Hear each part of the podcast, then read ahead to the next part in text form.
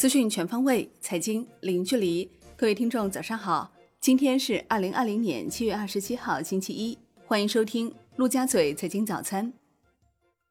宏观方面，国家卫健委主任带队赴大连，表示，当前要迅速以核酸检测为手段，扩大预防，在现有医疗机构、第三方检测机构充分挖潜的同时，用好临近地市检测资源。加强生物安全管理和采样检测匹配，保障在规定时间内出具采样结果，力争在四天内实现核酸检测全覆盖。交通运输部表示，加强系统布局，集中力量攻关，尤其是在自动驾驶技术、高品质交通基础设施、高性能载运装备等方面争取更大突破，为加快建设交通强国抢占制高点。国内股市方面，七月二十七号，精选层正式设立并开始交易。业内人士认为，精选层的设立和运行是新三板市场改革的重大突破，丰富了新三板市场的层次，激活了流动性，为中小企业搭建了晋升平台，同时能够推动整个资本市场实现互联互通。中信证券表示，从七月中下旬开始，A 股市场处于平衡状态中。任何突发冲击都是新的入场时机，投资者可以为下一轮上涨做提前布局。配置上，短期继续建议重点关注在中报季享受高确定性溢价的必选消费、医药龙头以及景气持续改善的可选消费板块，包括汽车、家电和社会服务等。金融方面，银保监会发布关于规范车险市场秩序有关意见的通知。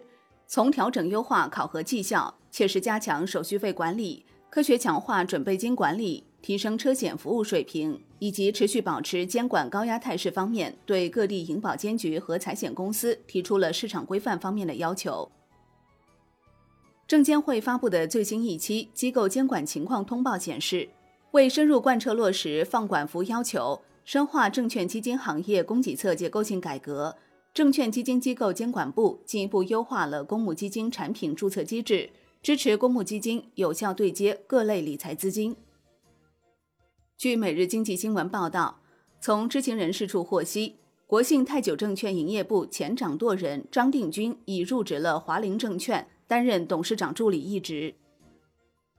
楼市方面，《经济参考报》头版刊文称：“房住不炒，实干兴邦，必须坚定房住不炒定位。”必须坚持不将房地产作为短期刺激经济的手段，必须坚持稳地价、稳房价、稳预期，依靠企业家精神，鼓励更多社会主体投身创新创业，实干兴邦。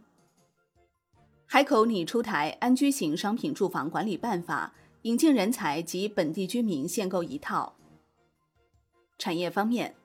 我国自主研制的大型灭火、水上救援、水陆两栖飞机“昆龙 ”AG 六零零在山东青岛附近海域成功实现海上首飞，为下一步飞机进行海上试飞科目训练及验证飞机相关性能奠定了基础。水利部长江水利委员会水文局七月二十六号十四时正式发布，长江二零二零年第三号洪水在长江上游形成。预计二十七号晚，三峡水库最大入库流量在六万立方米每秒左右。猫眼专业版显示，截至七月二十六号十八时，复工后首周全国累计票房破亿。海外方面，法国总理卡斯泰表示，鉴于全面封城措施在经济和社会层面造成的灾难性后果，应该予以避免，但不排除根据疫情形势采取局部封城措施的可能。西班牙卫生部表示，西班牙新冠疫情目前处于可控状态，新的疫情爆发点能够及时被发现。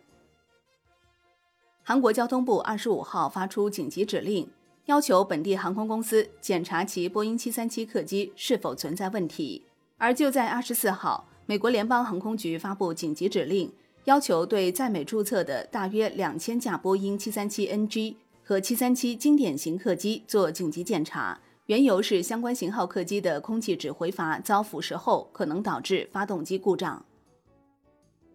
国际股市方面，因阿里巴巴旗下 UCWeb 一名前印度雇员称自己被公司错误解雇，印度一家法院传唤阿里巴巴及其创始人马云处理此案。阿里巴巴表示，网传的官方回应并非阿里巴巴方面发出。阿里巴巴市场公关委员会主席在朋友圈留言表示，马云本人是否知晓，他也不清楚。日经新闻援引知情人士的话称，由于新冠病毒危机导致整车及材料价格下跌，丰田企业要求其供应商降低价格。商品方面，世界黄金协会首席市场策略师瑞强表示，全球经济的不确定性将支撑下半年的黄金投资。疫情对海外经济造成了极其严重的冲击。最初市场预期经济会迎来快速的 V 型复苏，但目前正转化成更缓慢的 U 型复苏，甚至更有可能是 W 型复苏。债券方面，中债研发报告显示。上半年，我国共发行标准化资产证券化产品九千三百六十三点二三亿元，同比下降百分之一。其中，信贷 ABS 发行明显放缓，总计发行两千零七十七点二四亿元，同比下降百分之四十二，占发行总量的百分之二十二。好的，以上就是今天陆家嘴财经早餐的精华内容，感谢您的收听，我是林欢，我们下期再见喽。